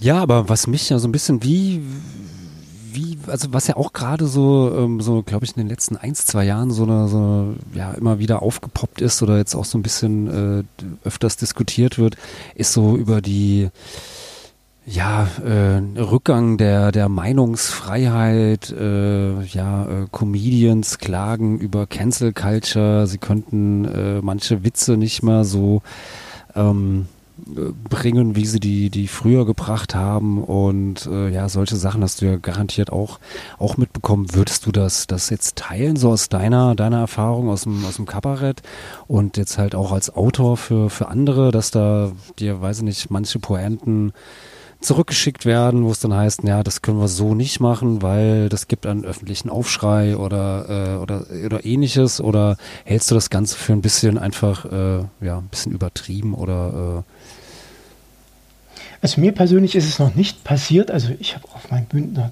das, ähm, dass mir jetzt irgendwas, äh, jemand irgendwas gesagt hätte, hier, das hättest du nicht bringen dürfen. Mhm. Andererseits, ich muss auch mal dazu sagen, also zum Thema Meinungsfreiheit ist es natürlich dieses äh, bekannte Paradoxon. Ich habe da auch schon unabhängig vor äh, Corona äh, schon was ähm, dazu geschrieben. Äh, damals ging es das Thema um, um, um, das Thema Flüchtlinge, wo ja auch äh, P äh, irgendwelche Demonstranten bei Pegida sich über angeblich fehlende mhm. Meinungsfreiheit äh, beschwert haben und dieses Paradoxon gesehen haben, dass sie laut krölend auf der Straße standen und, und ihre Meinung gesagt haben und währenddessen äh, behauptet haben, man dürfe die Meinung nicht mehr sagen, während sie doch das gerade äh, laut krönend getan haben. Also dass aber solche Widersinnigkeiten oder solche Widersprüche übersehen viele Menschen eben in ihrer Empörung und es gibt natürlich auch manchmal Künstler, also da muss man sagen, also die, die ähm, Meinungsfreiheit ist ein hohes Gut, ist es natürlich auch das Recht eines jeden Veranstalters zu sagen, äh, hier, wenn, mit, äh, wenn das Programm nicht gefällt oder äh, einem die Aussage nicht gefällt, dann hat ein Veranstalter natürlich auch das Recht zu sagen, nee, du, du, trittst bei uns nicht auf oder so. Also du entscheidest auch, wer bei dir im Wohnzimmer äh, rein darf oder wer nicht. Das heißt ja nicht, dass du dem die Meinung verbietest, aber halt nicht bei dir im, im Wohnzimmer. Mhm. Und ich sage mal so, wenn eine, äh, nehmen wir mal angenommen, es gäbe eine, rein hypothetisch eine äh, Kabarettistin und Satiriker, eine völlig überschätzte Kabarettistin äh, und Satirikerin aus Österreich, ähm, die ständig irgendwelche antisemitischen Klischees bedient, mhm. ohne dass da äh, genügend hintergründige Ironie vorhanden ist oder irgendein doppel, äh, doppelbötiger Witz oder so, sondern einfach wirklich nur die Klischees rausplärt. Wenn es sowas rein hypothetisch gäbe, dann darf die Frau sich natürlich nicht beschweren, wenn Leute sie zu Recht äh, auf äh, diese antisemitischen ja. Klischees hinweisen. Also das, das, muss man mal ganz klar sagen. Also da ist dann Künstler oder Künstlerin eben auch oftmals selbst schuld. Also da ja, das, das muss man ja auch sagen. Also das ist ja das Problem auch bei Satirikern. Also erstens, ähm, dass du dein Handwerk dann ja auch beherrschen musst. Und wenn die Satire ja. Ja. nicht erkennbar ist ja. oder nicht ausreichend erkennbar ist, dann hast du halt anscheinend einen handwerklichen Fehler gemacht, oder? Würde ich also schon mal so sagen. Also wenn, klar, wenn das jetzt so drei Leute von der AfD nicht erkennen, ist das ja mhm. egal. Aber so grundsätzlich, also. Ja, ich sehe es ein bisschen. Das ist der Punkt ich wollte jetzt nicht unterbrechen, aber wenn man jetzt zum Beispiel als Satiriker zum, zum, zum Thema Rassismus oder Anti, können wir auch nennen, das Beispiel Antisemitismus sich äußert, natürlich kann man sich scheinbar auf die Seite des Gegners stellen und damit viel Ironie äh, etwas sagen, was zunächst so klingt, als wäre man auf gehört zu den Leuten, aber die Ironie ist so deutlich erkennbar, dass sie bis auf wenige äh, unterbelichtete AfD-Hörer auch wirklich die Ironie gut erkennbar ist. Weißt also wo man den Leuten äh, dann wirklich wo dann die Leute ja. äh, zu Recht kritisiert werden, die das äh, zu Unrecht kritisieren. Äh, so rum. Ähm, das kann man machen. Äh, es ist natürlich, hat natürlich nichts mit Satire zu tun, wenn man irgendwelche antisemitischen oder rassistischen Stereotype herausplärt und sich dann hinterher raufrufen, ja, ich bin ja Satirikerin und das, mhm. weil ich Satiriker oder Satirikerin bin, dann ist, war das jetzt Satire und ihr dürft mich jetzt deswegen nicht kritisieren und das ist Zensur und so. Ja. So geht es natürlich nicht. Also ist, ja auch, ist ja auch sehr interessant, wie, wie viele äh, in letzter, letzter Zeit dann auch äh, ja, von sich jetzt behaupten, irgendwie Satire gemacht zu haben. Genau ja. das so, wollte ich gerade sagen, so, Falk. Genau ja. das so, Also da, das, das muss doch dir jetzt als jemand, der das wirklich macht, äh, doch manchmal wirklich äh, wie so, so ein Schlag ins Gesicht sein oder wenn sich da, was weiß ich, irgendein äh, Präsident hinstellt, das war alles nur Satire oder sonst was, wenn da wieder mal irgendwelche äh, äh Rassismus rauskam. Mhm. Mhm. Aber noch ein, ein Ich glaube ganz kurz, ich glaube, die kennen auch, die kennen auch ganz oft nicht den Unterschied zwischen einer dummen Aussage und kennen dann auch nicht den Unterschied zwischen Satire, Ironie und Sarkasmus. Ja, das auf jeden Fall. Ich, ja. ich wollte noch ganz kurz noch eins ein, einwerfen, so äh, zu dem, äh, ja, zu der hypothetischen äh, äh Kabarettistin aus äh, äh, Österreich sowas, ja. Also ich, äh, ich meiner Meinung nach ist es auch überhaupt gar kein Problem, wenn mal eine Pointe irgendwie verrutscht. Ich finde, das, das kann immer mal passieren, dass man irgendwie mhm. einen, einen Witz macht, der irgendwie anders rüberkommt, als man das selber äh, ja vorhatte, ja, oder hatte eine ganz andere Intention dahinter. Der wird aber anders aufgenommen. Wenn das mal passiert irgendwie, äh, ja, dann passiert das halt mal. Dann sagt mhm. man halt, sorry, äh, mhm. war nicht so äh, nicht so gemeint und äh, ich gucke mir das nochmal an und überarbeite das vielleicht mhm. eventuell mhm. oder mach den Witz nicht mehr oder sowas, ja. Aber wenn halt permanent solche ja. Witze ja, halt genau. äh, passieren, mhm. dann mhm. hat das für mich oftmals halt, dann dann steckt da halt auch schon einfach mehr dahinter, ja. ja also und, ja. Ähm, und dann ist das halt, ja, muss man sich da äh, Kritik auf jeden Fall äh, deutlich gefallen lassen, ja. Und ich meine, das ist ja halt auch eine Form der Meinungsfreiheit, weil manchmal habe ich einfach das Gefühl, äh, gerade die, die am lautesten halt auf, auf Meinungsfreiheit äh, äh, rufen und plädieren, äh, die meinen keine Meinungsfreiheit, sondern einfach äh, keinen kein Meinungswiderspruch, den wollen Kein sie nicht Widerspruch, haben. genau, ja. ja. Und man muss halt dazu sagen, Meinungsfreiheit, ja, aber der gilt dann eben auch fürs Publikum. Und, ja. ja, ja, ja. Das finde ich ja und so geil. Was also eben, nicht sein, was eben nicht sein kann, dass man als, jetzt mal als Künstlerin allgemein, dass man sich durch auch gezielte Provokation, das war nicht nur, das waren nicht nur Einzelfälle oder so, äh, wenn man wenn einer Künstlerin das mehrfach passiert, man holt sich äh, durch, durch diese gezielten Provokationen äh, den Applaus von der einen, von der falschen Seite ab und gegen die andere Seite verwahrt man sich mit dem Recht auf Meinungsfreiheit, weißt du, und äh, das, das kann so nicht funktionieren. Also da, ja. Ich fand das gestern ein kurzer Exkurs, ganz kleiner. Ich hatte ja diese Woche Urlaub, Falk, und ich habe gestern seit langem mal wieder mir ein Interview mit Philipp Burger angehört. Och, also Philipp Philipp Burger, für die, die es nicht wissen, der Sänger der Erfolgsband Freiwild. ja. Und zwar saß der, ich habe es mir deswegen angehört, weil da ging es wieder um irgendein Festival, wo sie aufgetreten sind und wo irgend so ein Bündnis gegen Rechts mit einem relativ bekannten äh, äh, äh, Vorsprecher für dieses Bündnis. Äh, ich habe den Namen vergessen, ist aber auch ein, ein Theologe, glaube ich sogar. Und da ging es dann darum, dann, also, wo er jetzt gerade sagt, mit Meinungsfreiheit, ne? Dann sitzt dann dieser Philipp Burger in seiner ganzen Selbstherrlichkeit, der ja auch immer, kennt ihr so Leute, die halt, denen du die Dummheit einfach sofort anmerkst und die dann durch irgendwelche falsch gebrauchten Begrifflichkeiten so schlau rüberkommen wollen. und dann, und dann fängt er, fängt er halt auch an, ja, und äh, ähm, also sie haben da gespielt mit Krawallbrüder, Freiwild und, und äh, unantastbar oder wer das da war. Also da war die ganze Ekligkeit versammelt. Und ja, und äh, dann macht ihr eine Demo gegen uns und dabei ist das doch Meinungsfreiheit. Und dann habe ich mir so gedacht, ja, und dass die eine Demo dagegen machen, ist halt auch Meinungsfreiheit. Ja, ihr durftet ja auftreten, aber äh, es ist halt auch das gute Recht, dass man halt auch mal dagegen spricht. Ja, und genauso ist das ja auch bei Kabarettisten oder bei Musikern oder bei Podcastern, dass man halt damit leben muss. Ja, dass man, wenn, wenn einem sowas passiert, dass man dann halt auch mal einen auf den Senkel kriegt und dass das nicht jeder geil findet. Mhm. Ja.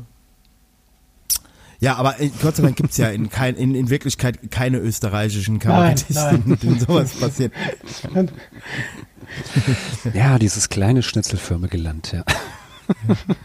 äh, wie hat Richard David Brecht gesagt, diese äh, äh, slawische Republik mit einem Hang zur Korruption, Alter, ich komme da einfach nicht drüber weg. Aber ich glaube, der wollte die auch nur ärgern. Aber gut. Ja, vielleicht ist das aber auch ein Humor, den sie macht, der halt in Österreich, äh, äh ja, geh. ne? Naja gut, ich meine, bei, bei dem FPÖ-Publikum kommt das bestimmt gut Eben, an, eben, ja, das meine ich ja. Ja, klar, also. In der Steiermark oder, oder hier, wo, wo war, wo war Kärnten. Haider immer? Kärnten. Kärnten, genau, da kommt das wahrscheinlich auch gut an. Ja, also in der Schweiz übrigens auch. In der Schweiz habe ich jetzt habe ich jetzt die Tage gehört. Also da hat sich Serda so Mundschutz drüber, drüber aufgeregt, dass er da bei irgendeinem so bei bei irgendeinem Komet oder wie das ne irgend so ein Aurora, ach irgendein so Festival, da ist er aufgetreten. Und äh, da haben sie seinen Auftritt, seinen 20 Minuten Auftritt auf eine Minute 30 runtergekürzt. weil er halt gegen diese SDP, nee, also gegen diese, gegen irgendeine Partei von diesen Parteien da ziemlich gestänkert hat und so. Und äh, hat, äh, hat er mal so ein bisschen erzählt, wie das so in der Schweiz läuft und dass das also auch so mit der teilweise so, wenn du da die falsche Meinung im Fernsehen vertrittst, dann wird's halt auch schwierig da, weil die sehr einflussreich im öffentlich-rechtlichen Rundfunk da sind. Also schon auch nett. Aber wenn man als Kabarettist oder als Kom äh, Humorist auftritt und von 20 Minuten bleibt eine Minute 30, das ist schon geil, oder? Das ist hart, ja. Das ist, ähm, hm. Ja, also ich kenne den Auftritt nicht, ich kann, ich kann das jetzt nicht beurteilen. Ich äh, habe den Auftritt Ja, ihm passiert sowas ja öfter, dass er mal rausgeschnitten wird. Aber ähm, ja, das ist halt schon krass. Ich meine, äh, das verfremdet ja auch dein Werk irgendwie. Das ist ja ungefähr so wie wenn einem Lied, äh, wie bei einem Lied von einem Falk seiner Band äh, ähm, nur der erste, der, der, der vorletzte und der in der Mitte ein Satz zusammengeschnitten wird. Das ist ja, kannst ja nicht machen. Ja, kann man schon, aber ob es sich dann halt gut anhört, ja. ja. Oder einen guten Eindruck macht.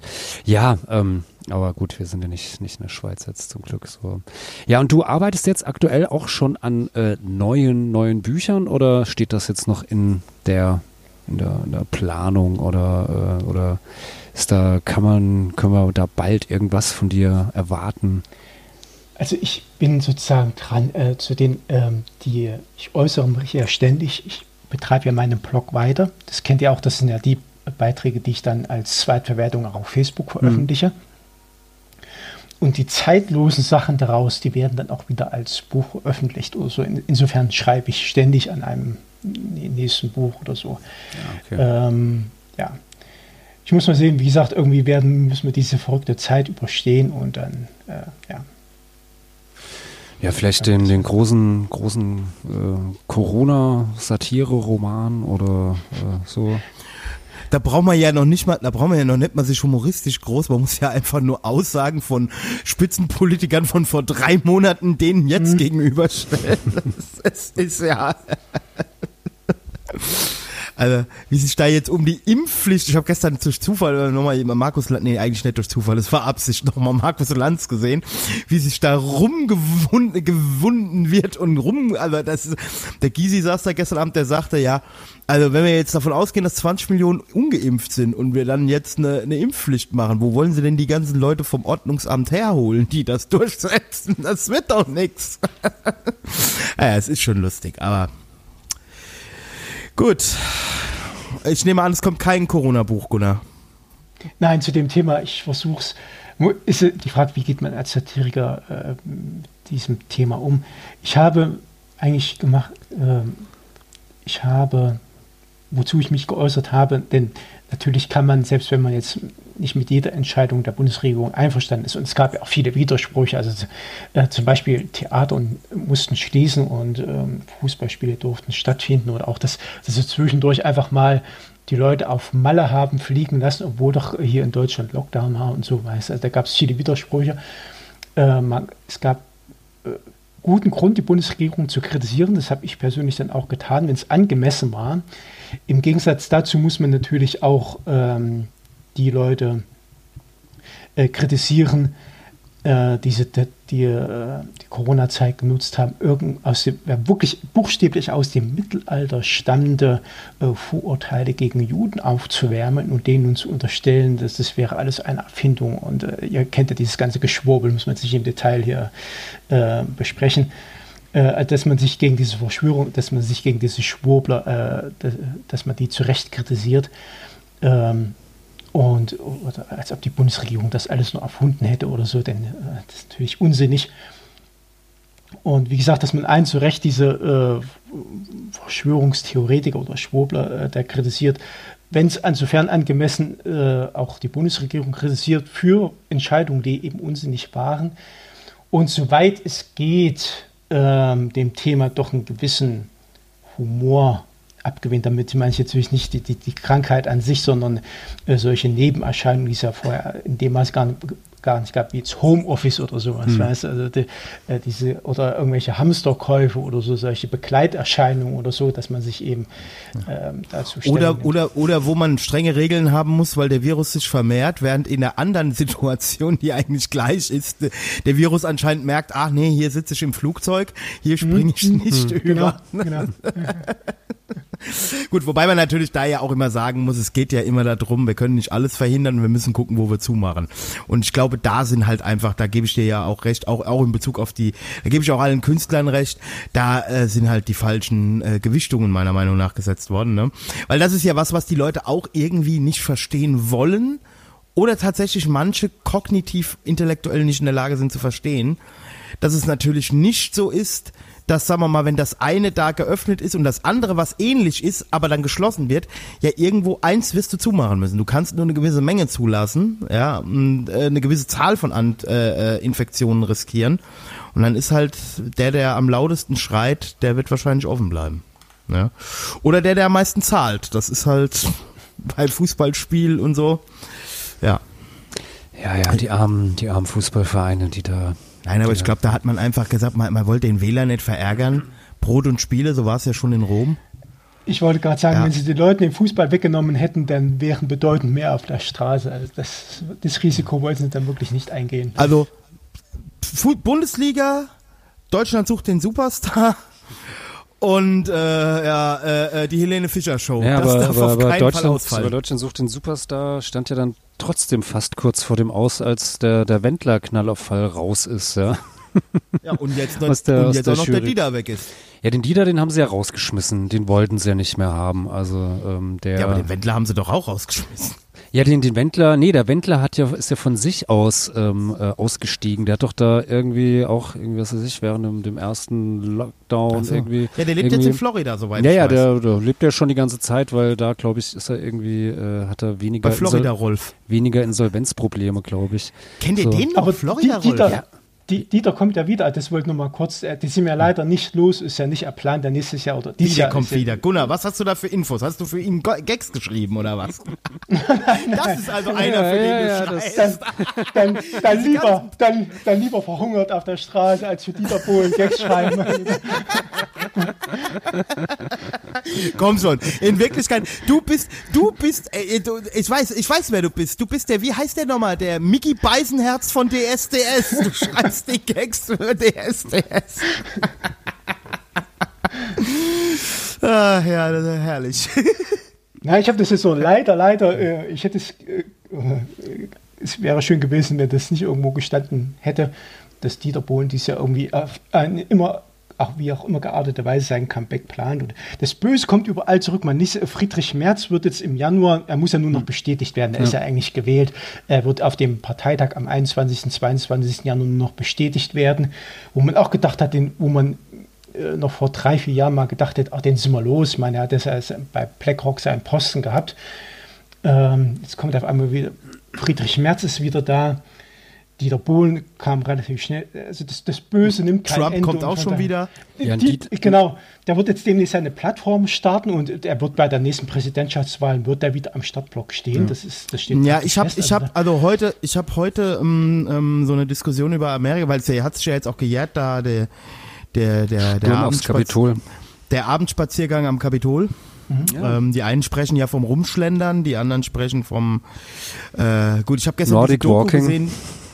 Gut, also okay, man muss jetzt sagen, also de facto, äh, ich glaube, ähm, in, in reinen Zahlen ist das tatsächlich also äh, überschaubar. Da ist bei Black Lives Matter mehr passiert, aber es ist natürlich symbolisch und es ist halt ähm, klar, ähm, äh, was da, was da, also was das für ein Domino aus hätte auslesen können, also was da hätte passieren können. Äh, vor allen Dingen, wenn ein Präsident dann drei Stunden im, im Weißen Haus sitzt und einfach nichts macht, ja, und sich das anguckt. Ja, und, Während sie, selbst- und, sie, und sie vorher ja noch dazu ähm, Genau. mehr oder minder durch die Blume, Blume äh, dazu aufgefordert hat, genau das, äh, das zu unternehmen, Ja, ja. ähm, was ja, da passiert Nein, ist. Ich will es auch gar nicht kleinreden, aber was, was jetzt auf jeden Fall in dieser Diskussion, die ich da, der ich da gefolgt bin, äh, Thema war, dass äh, ähm, es gar nicht so viele gibt, äh, so wenige gibt, die sagen, vielleicht wird das gar, kein, gar nicht dauern bis zur nächsten Wahl.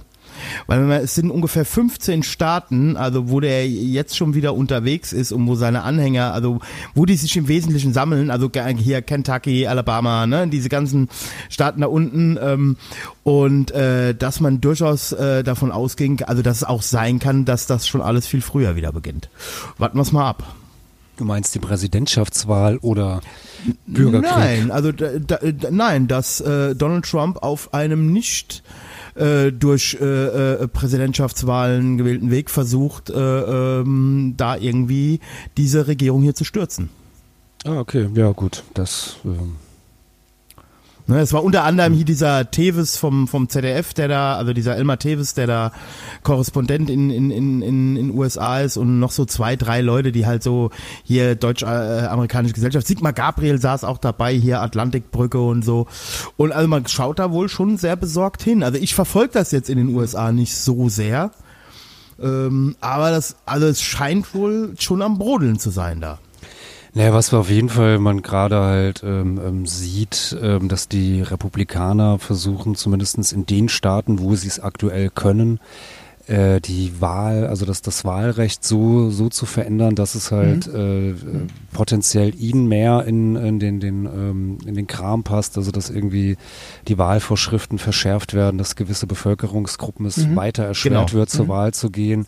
Genau, Das- diese, ja, oder dass das- sie, dass die, dass die halt dafür, wo, da wo sie gewählt haben, eine Person reinkriegen und die Republikaner in den Wahlkreisen, wo sie sind, da irgendwie fünf Wahlmänner Genau, das, haben. das Gerrymandering und sowas, was die Demokraten allerdings teilweise auch machen. Aber ja, da wird, äh, ja klar, also das, das versuchen die, die Republikaner natürlich äh, ganz, ganz massiv und ähm, es bleibt auf jeden Fall total spannend, weil ich meine, oder, ja, also krass, weil es ist halt wirklich, also ich glaube, da kann man es wirklich sagen, in den USA, es ist halt wirklich ein, äh, ja, gespaltenes Land, also was einfach so, was du in der, in der Mitte einfach oder, oder beziehungsweise kannst links und rechts irgendwie äh, an den, den äh, West- und Ostküsten äh, die, die Bereiche, die kannst du irgendwie abschneiden. Das ist so die, die 50 Prozent, die äh, Biden gewählt haben und in der Mitte hast du halt äh, die 50 Prozent, die äh, Trump gewählt haben, jetzt so ganz vereinfacht gesagt sowas, ja. Und ja, ist halt, ja, krass auf jeden Fall und ähm, selbst wenn Das heißt- Trump es nicht jetzt irgendwie zur Wahl antreten würde, weil er dann vielleicht doch irgendwie zu alt ist und die Gesundheit nicht mehr mitspielt oder doch noch irgendein Prozess auf ihn zukommt oder sowas, ähm, es ist auf jeden Fall trotz alledem nicht, nicht ausgemacht, dass da jetzt dann nicht irgendwie ein anderer äh, republikanischer Hardliner oder sonst was kommt. Also. Also muss ja diese, diese, Veränderung, diese Veränderung des Wahlrechts ist eine Entwicklung, die hat schon vor Jahren begonnen. Also ist jetzt, äh, das, das, darauf arbeiten die ja schon lange hin. Ja, ja, auf jeden Und Fall. Das, davon haben sie auch schon bei den letzten Wahlen profitiert. Ja. Ich glaube, ja, Donald Trump wird das Wahlrecht dahingehend zu verändern wissen, dass nur noch irgendwann eine Stimme reicht, dass irgendwie die Stimme seiner Frau oder seine eigene Stimme reicht, damit er Präsident wird oder so. Ja. Er muss mit sich selbst einverstanden sein, dann ist er Präsident irgendwie so in diese Richtung. Ja. Ja, genau. Ich glaube, also, das wird, wird, ihm gefallen, ja. ja, aber es ist halt, also ich habe mir, wie gesagt, ich habe mir gestern, also ich will das jetzt auch nicht so hochhängen, wie gesagt, unter, unterm Strich, ähm, ich glaube, die Wahrheit liegt irgendwo in der Mitte. Also ich meine, glaub, ich glaube, das war halt schon eine krasse Geschichte nach all dem, was ich da gestern gesagt habe mit diesem Sturm aufs Kapitol. Aber letzten Endes haben sich da für mich dann trotzdem auch ein paar Fragen gestellt. Also wie zum Beispiel, dass da 40 Polizisten über Stunden 15.000 Menschen aufgehalten haben. Also wenn die ja ehrlich gewollt, also wenn die es ja wirklich gewollt hätten, dann, also kann, kann 40 Polizisten keine 15.000 Menschen aufhalten. Also verstehst du, wie ich meine? Also ich will es jetzt nicht kleinreden also oder so, aber also nein, also man hat das ja, man hat das ja wirklich äh, gesehen. Die haben sie ja nicht aufgehalten. Die Leute sind ja ins Gebäude reingestürmt und äh, und nur dadurch, dass irgendwie, weiß ich nicht, äh, äh, da teilweise dann halt auch vom Schuss, also von der Schusswaffe Gebrauch gemacht worden ist. Es gab ja auch innerhalb des Kapitols kam es ja auch äh, zu Toten. Äh, ist da das das Schlimmste irgendwie?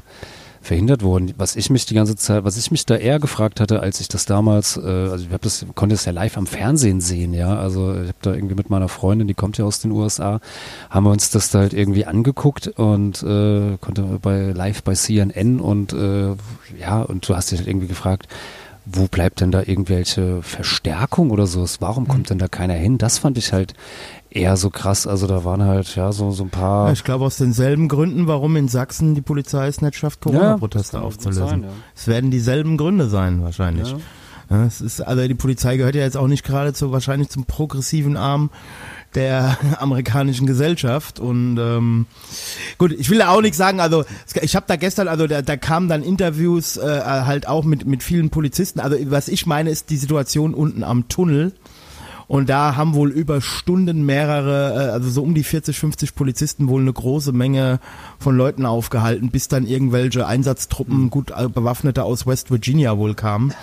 Aber also es ist schon alles eine, eine, eine schwierige Sache. Und wie gesagt, das, der eigentliche Skandal ist halt, dass der Präsident im Weißen Haus sitzt, drei Stunden lang sich das anguckt und nichts mhm. macht.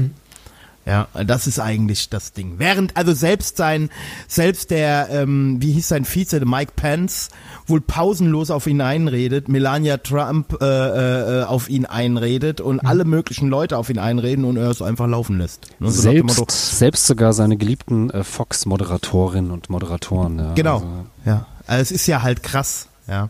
Und du hast halt gestern, also das, was ich da, ich, ich höre es ja nur, wie ihr wisst, ich kann es ja nun mal nicht sehen, aber das sind ja dieselben Irren, die halt hier rumlaufen als Querdenker, ja. Das sind ja Leute, also sagen wir mal so, so ein, so ein, so ein gestandener Neonazi von der NPD, ja. Da kannst du ja irgendwie noch davon ausgehen, dass der zumindest eine gewisse, also so, so bei so einer Demo, dass die eine gewisse Vernunft noch oder Taktik an den Tag legen. Aber diese Irren von QAnon oder hier auch Querdenker und Reichsbürger mhm. oder so, das sind ja äh, psychisch kranke Menschen. Ja, das sind ja, das sind ja Wahnsinnige. Und so hatte ich gestern halt auch den Eindruck, das, was ich da gesehen habe. Ja, das war ja wirklich ein Mob. Hm. Ja, also. Ja, den wir ja in, äh, in Berlin äh, ein halbes Jahr vorher auch schon hatten. Ja. Da kam sie halt nur bis zur, zur Treppe, sowas, ja. Und, äh. Ich behaupte auch trotzdem, also nur mal ganz kurz, ich behaupte auch, also auch wenn das in Berlin, yo, also das war ja nur wirklich, ne. Aber ich behaupte mal, das wäre in Deutschland auch nicht so passiert. Also das, was da am Kapitol passiert ist, wäre in Deutschland nicht passiert. Da bin ich fest von überzeugt. Das ist, äh, also da äh, wird bei uns schon anders durchgegriffen. Also mhm. auch wenn er sonst immer sagt, dass die US-Polizei so hart ist. Allein, überleg dir das doch mal, allein in den USA, dass du da bis zu den Zähnen bewaffnet auf solche Veranstaltungen gehen kannst. Also, das ist ja was, was mir bis heute äh, absolut äh, das wäre ja mal das Erste, was ich abschaffen würde, ja. Also nicht, dass die die Waffen haben, sondern dass die die auch noch mit zu Demos nehmen. Oder dass bei Demos dann irgendwelche Milizen da noch mitrennen. Also das ist schon alles sehr crazy. Naja. Gut, okay, habe ich das ja. auch mal. Ja, jetzt, jetzt hast du den, den Gunnar zum Schweigen gebracht. ja, der Gunnar kennt das ja von mir. Ja, Gunnar, also ähm, Aussicht 2022 wird Olaf Scholz dieses Jahr überleben. Äh, wirst, du den, wirst du den deutschen Kabarettpreis kriegen und äh, ja, wie, wie, wie, wie geht's weiter? Ähm, da gibt es zu viele Unwägbarkeiten. Also was jetzt äh, die Entwicklung angeht, ähm, wir waren im Jahr 2020 alle optimistisch, dass es im Herbst, da hieß ja, aha, vielleicht, wenn wir alle vernünftig sind, haben wir das halbwegs überstanden. Das haben wir uns auch in der ersten Hälfte des letzten Jahres gesagt. Äh, mittlerweile, also Prognosen dahingehend ähm, verbieten sich meines Erachtens. Also gerade weil es auch viel mit der Vernunft der Leute zu tun hat und da bin ich äh, ist mein Optimismus doch etwas geschrumpft. Also ich bleibe optimistisch, dass wir das überstehen werden. Aber äh, jetzt zum Ende, äh, wann genau dann das Ende absehbar ist. Also da ja. Ist. Ja, ich glaube, die, die These vom, vom Homo economicus äh, oder dass der Mensch ein rationales Wesen ist, ist spätestens jetzt widerlegt. Ja, ich meine, ja, es gab schon vorher eine Million Gründe oder mehr, äh, mhm. diese These zu, äh, zu widersprechen, aber ich glaube, jetzt können wir einfach einen Haken drunter machen und äh, das als äh, evident ansehen, ja. Gut, wobei man natürlich nee. auch sagen muss, also so rein, ich bin ja jetzt nur randständig, sowas ähnliches wie äh, Fachpersonal aus der Medizin als Physiotherapeut, aber äh, dass eine, dass eine Pandemie halt immer mindestens drei, eher vier Jahre dauert, das war halt von Anfang an klar. Und ich glaube, die Leute haben sich zu sehr blenden lassen von dieser Impfgeschichte. Ich mich ja teilweise auch, ja. Und deswegen, ich mache ja heute auch immer diesen Witz gerne mit, da ziehe ich mir ja auch schon immer direkt Schelte zu, ne, von wegen, das ist die schlimmste Pandemie aller Zeiten und der Impfstoff ist der beste Impfstoff aller Zeiten. Zwinker, zwinker. Aber ich glaube, das haben die Leute wirklich geglaubt, ja, und es stimmt weder das eine noch das andere. Ja, und äh, von daher werden wir noch eine Zeit lang damit zu tun haben. Ja, das glaube glaub ich eben auch. Es wird, es wird dieses Jahr, also so diese Hoffnung, was jetzt viele, ja, dieses Jahr ist beendet. Das, also wie gesagt, Viren mutieren nun mal, das ist, trifft auch nicht nur auf das Coronavirus zu.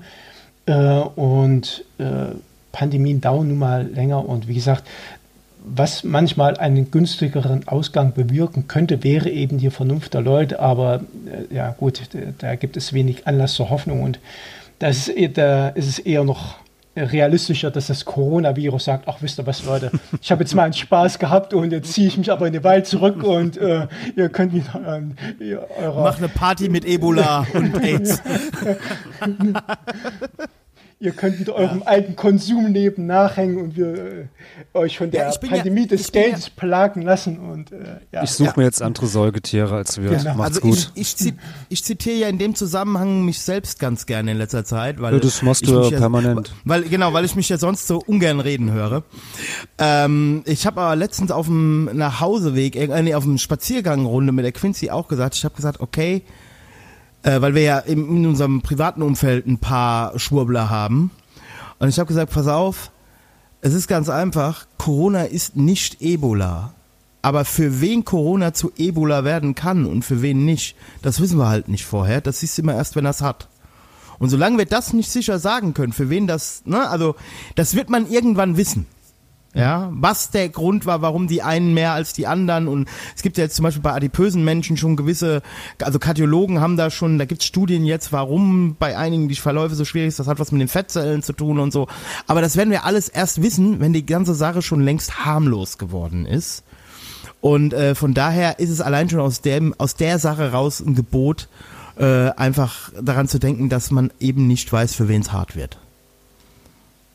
Ja, so. definitiv. Also ähm, und wir kennen ja auch selber genügend Leute irgendwie äh, oder kennen ja auch Leute, die äh, ja unterschiedlichst davon betroffen waren oder sind oder gerade heute auch irgendwie noch äh, kam eine E-Mail irgendwie von einer Arbeitskollegin, die sich jetzt erstmal irgendwie für die nächsten paar Tage ähm, äh, verabschiedet hat, weil jetzt ihr Vater auf der äh, Intensivstation ist und schon klar ist, irgendwie er wird die nächsten Tage nicht überleben, sowas. Und das ist halt, das ist halt wirklich, wirklich krass halt, oder mhm. finde ich halt, wenn ich dann halt immer so Idioten dann höre, so, oh, die Impfung, die ist viel gefährlicher, dieser Virus ist nur ein Schnupfen und bla, da denke ich mir halt so, haltet doch einfach die Fresse, ja, könnt ihr diese naja, Meinung du kannst haben, zumindest die, die, die Nebenwirkungen der ähm, der Impfung, die sind alle relativ gut bekannt und die kannst du auch alle relativ gut bekämpfen. Ich bin ja selber jemand, der eine langfristige Nebenwirkung von der Impfung hatte. Sprich, ich hatte als Kind, äh, hatte ich ja glaube ich mal erzählt, Falk, hier, du weißt ja, Kretze und so, also hatte ich, ich hatte keine Kretze, aber ich hatte als Kind äh, so Neurodermitis als, als Kleinkind und die war weg, als ich 14, 15 war und die brach jetzt tatsächlich. Erst dachten wir, das wäre eine Nesselsucht, aber nachher stellte sich halt raus, äh, die Impfung kann Neurodermitis-Schübe verursachen. Aber das ist halt jetzt auch wieder weg. Ja, also ich habe es überlebt. Ja, oder eine Bekannte von mir, eine, eine Arbeitskollegin, die ist auch bei uns Supporterin, die hat Schuppenflechte äh, und die sagt jetzt, oh, äh, nach der Boosterimpfung ist auf einmal bei mir seit langem mal wieder Schuppenflechte aufgetreten. Aber yo, das nimmst du halt mit, äh, einen schweren Corona-Verlauf, der ist halt schlimmer als ein bisschen juckende Haut. Ja. das ist halt so. Aber Falk, was man auf jeden Fall machen kann, um äh, Corona besser zu ertragen, ist, dass man bei uns Patreon-Supporter wird. Stimmt, man kann uns ja unterstützen finanziell, wenn man das möchte, gell? Man kann uns finanziell Ja, unterstützen. Ja, ab zwei Euro im Monat habe ich gehört. Schon ab zwei Euro im Monat. Ja, wow. Verflucht günstig. Und da geht man zum Beispiel auf www.patreon.com slash polytalks und wenn ihr da ab zwei Euro, also die, die, die, die, die, also das muss man jetzt sehen, Corona-bedingt ist es halt besser, wenn ihr für fünf Euro, es gibt verschiedene Möglichkeiten. Corona-bedingt ist es halt ganz gut, wenn ihr fünf oder sogar zehn Euro macht. Dann hört ihr auch äh, ähm, alles aus unserem geheimen Wohnzimmer. Da könnt ihr hören, was BioNTech-Mitarbeiter zu dem Impfstoff sagen. Da könnt ihr hören, wie Radikalfeministinnen Online-Dates machen. Ähm, ja, oder könnt ihr hören, wie Falk und ich die Kontenance am Ende der, der Weihnachtsfolge verlieren und völlig, völlig derangiert äh, mit Billy ballern. Ja, ähm, also ein, ein, ein, ein bunter Strauß von mittlerweile Falk auch schon über 150 Folgen, ne? Ja, fast 170 mittlerweile. 170. Und ihr bekommt äh, Folgen wie diese hier mit dem Gunnar äh, schon drei Tage in der Regel früher als, als die normalen äh, äh, Ja. For-Free-Hörer. Ja, Ja, ist doch Grund genug, ja. Das zu machen. Gunnar. Also unterstützt uns und äh, könnt Unterstützt uns, uns. auch gerne mal irgendwo bewerten bei iTunes oder Spotify. Spotify, bei Spotify oder kann man jetzt auch Deezer oder wo immer das möglich ist. Äh, ja, und ihr könnt uns natürlich auch in den sozialen Netzwerken folgen. Auf Facebook, auf, äh, ja, auf Facebook. Ja, aber da nicht zu viel. Also wir posten, wir posten da extra nicht so viel, weil wir da mit Hass und Hetze ja äh, nichts zu tun haben wollen. Den Hass und Hetze verbreiten wir einfach hier. Aber Gunnar, du hast, äh, dich findet man ja auch im, äh, ja, bei, bei Facebook natürlich, äh, aber äh, bei dir vor allen Dingen ja natürlich dein, dein Blog, deine Webseite. Das ist gunnar-schade.de, oder? Genau, einfach meinen Namen und einen Bindestrich dazwischen und äh, auf dem Blog, den man auch spenden kann. Also das hat, hat auch was mit der äh, Corona-Zeit zu tun. Ich hatte auf Anraten von Lesern eben die Möglichkeit des Spendens eingerichtet und ja, daher. Ja, Aber wie gesagt, die, die, ja, das solltet ihr auf jeden Fall machen, ja. Genau, bevor ihr euch jetzt, bevor ihr euch jetzt irgendwie de, äh, zum de, das hundertste Amazon-Paket bestellt, ja, spendet lieber was beim Gunnar, ja. Da ist das gut aufgehoben. Der Gunnar lebt ja auch sehr sparsam, ja. Also von daher spenden, spenden, spenden. Gute Idee. Und äh, den Link findet ihr natürlich auch in den Shownotes nochmal, äh, wenn ihr jetzt nicht schnell genug in eure Tastatur das reingetippt habt oder mitgeschrieben habt. Also, ja. Der Falk verlinkt auch nochmal die Bücher.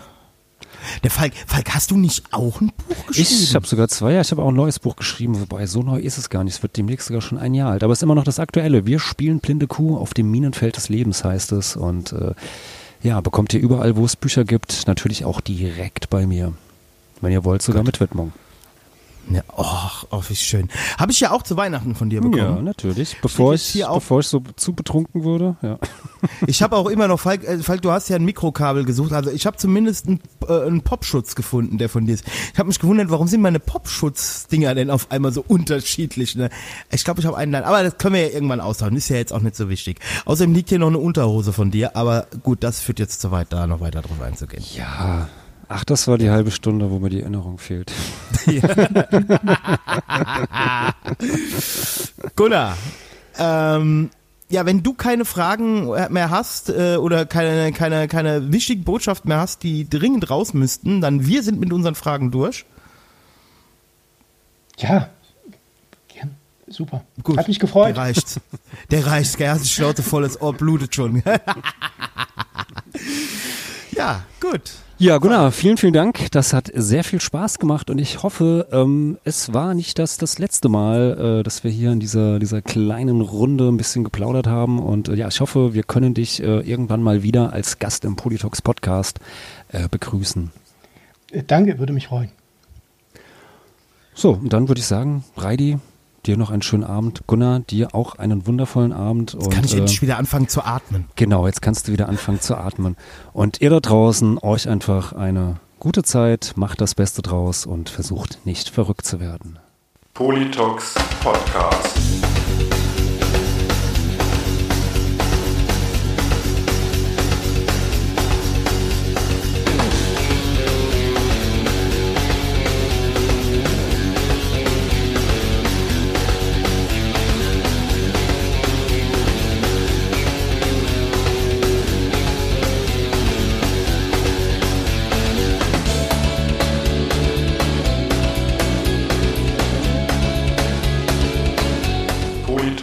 Podcast.